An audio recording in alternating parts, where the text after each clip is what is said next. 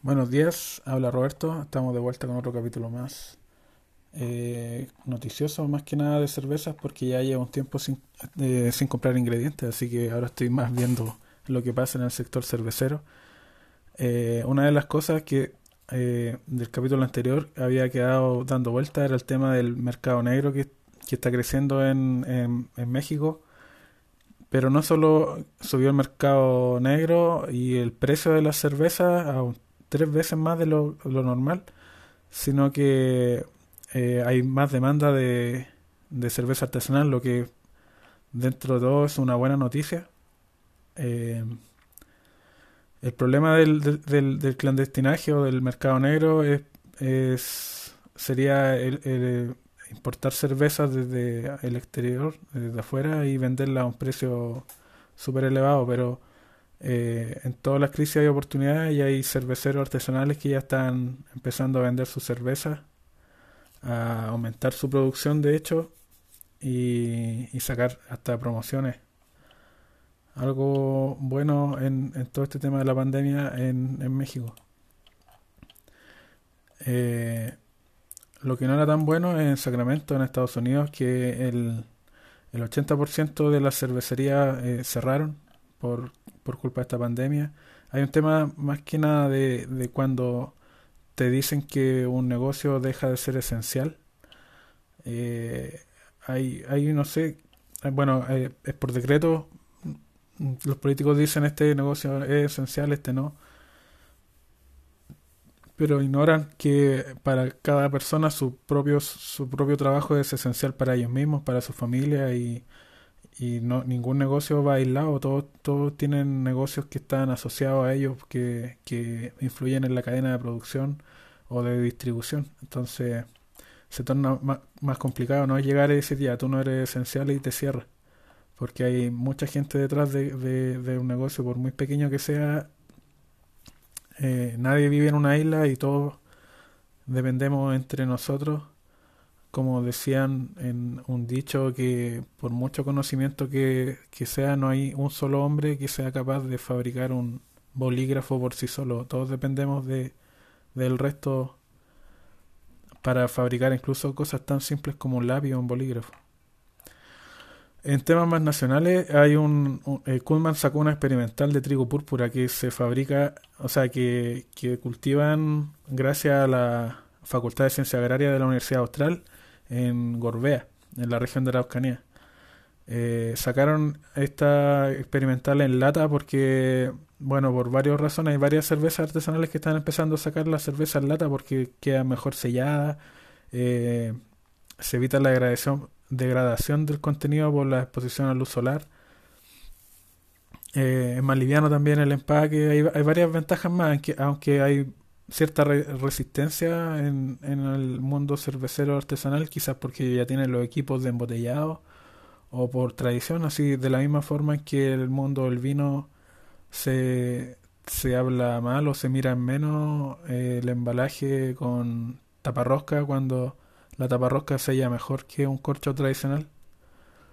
Eh, por un tema técnico la taparrosca es superior, pero por un tema de costumbre se sigue utilizando el corcho y de hecho ya se están pasando alternativas como el corcho artificial.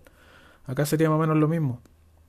Eh, la lata queda mejor sellada y, evita el, ingreso de luz que puede dañar la cerveza, pero por tradición se mantiene o, se, hay una resistencia al cambio.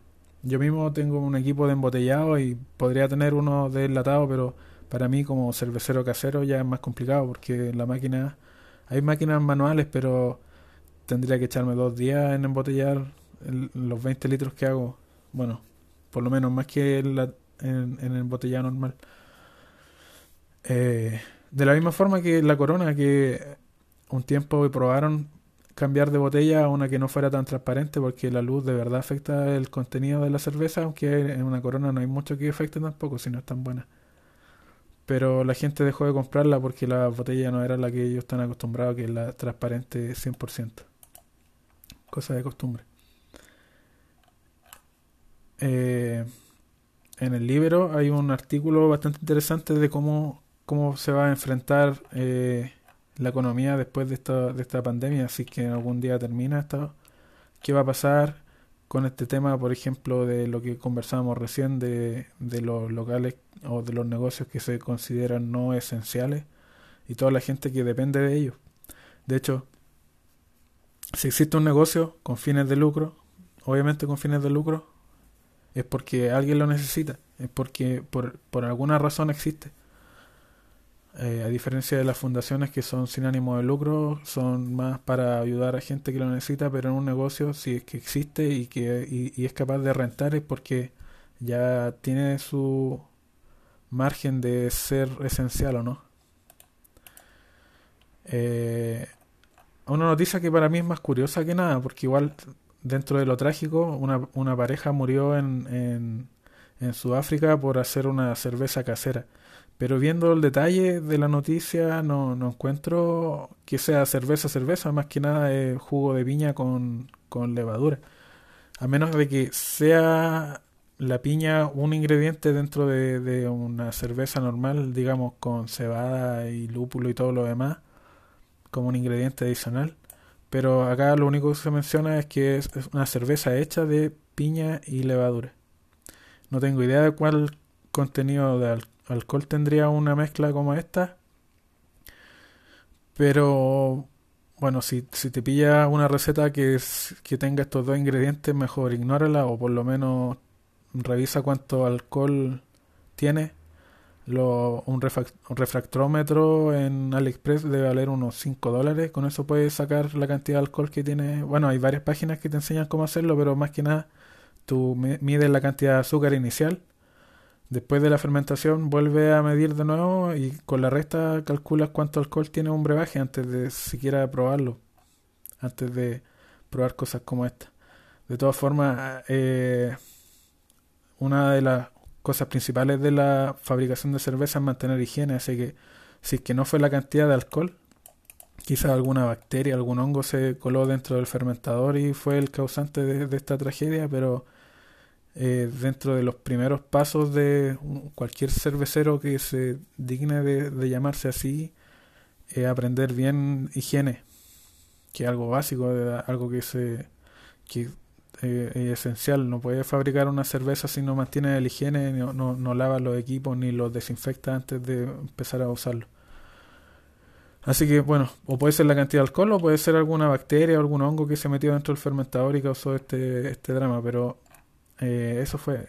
si lee algún artículo sobre que la cerveza artesanal mata, ah, ya está bien como titular porque los titulares venden, pero igual hay que meterse a la, a la noticia y cachar qué onda, qué fue lo que de verdad sucedió. Y aparte, igual es, como estos titulares venden, puede ser que lo use como título de este podcast, de este capítulo. Eh, Dentro de otras noticias más arqueológicas, encontraron una eh, una roca, una, en realidad son unas vasijas de, de fosilizadas que tienen evidencias arqueológicas de, de, de bebida alcohólica basada en cereales. Así que hay otro antecedente más dentro de los que ya hay de que la cerveza existió incluso antes de la agricultura, así que eh, es bastante interesante, por lo menos, de saber que eh, los cazadores y, eh, recolectores buscaban estos estos cereales con como el maíz o, el, o la cebada para fermentarla, así que eh, y de hecho es súper curioso de que ellos supieran el tema del proceso del, del, de la de la actividad enzimática de, de, de lo de la de la levadura. O bien no, no sabían de qué era levadura porque en realidad hay por ejemplo hay unas cervezas por ejemplo la Alambic que la dejan al aire libre y esperan a que la levadura que está flotando en el aire entra al fermentador, que es todo lo contrario a lo que uno puede hacer eh, en, la cervecería moderna. En la cervecería moderna tú tienes que ser lo más limpio posible, Pero en Bélgica eh, estos, métodos, estos métodos tradicionales que se llaman eh, levaduras salvajes, se usan la levadura que está en el ambiente.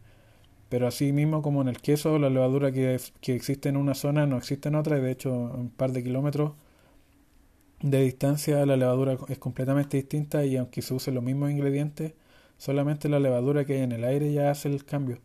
Y estas cervecerías tradicionales tienen en ese sentido un, un cuidado bastante especial de quién entra y quién no al, al, lugar donde, al lagar, al lagar donde se, se, enfría la cerveza y se espera que entre la levadura. Eh, hay un documental, está en YouTube, de, de la cerveza de Bélgica. Eh, el animador es eh, Michael Jackson, no el, bailarín, sino un, conocido y famoso comentarista de cerveza, que creo que ya falleció. Él tiene un documental que debe, durar como 45 minutos eh, de, del Discovery Channel, está en YouTube, está disponible por completo y se habla mucho de, este tema de las levaduras salvajes. Es bastante interesante ese, ese documental. a propósito de documentales, hay una en Netflix hay, hay una serie nueva, se llama Brew Brothers. Vi, alcancé a ver dos capítulos y me aburrió, encontré horrible. Eh, es como un humor forzado, como que es como una como que quieren hacer reír con situaciones tontas, pero en realidad no a mi gusto no no, no, me causó nada de gracia. No sé si, bueno, es cosa de gustos, cada uno tendrá sus gustos, pero a mí me pareció bastante mala. De hecho, eh, creo que en, en, películas de cerveza me reí mucho, mucho más con Beer Fest, que un clásico para mí en, cuanto a cerveza, porque ya la he visto unas cuatro veces.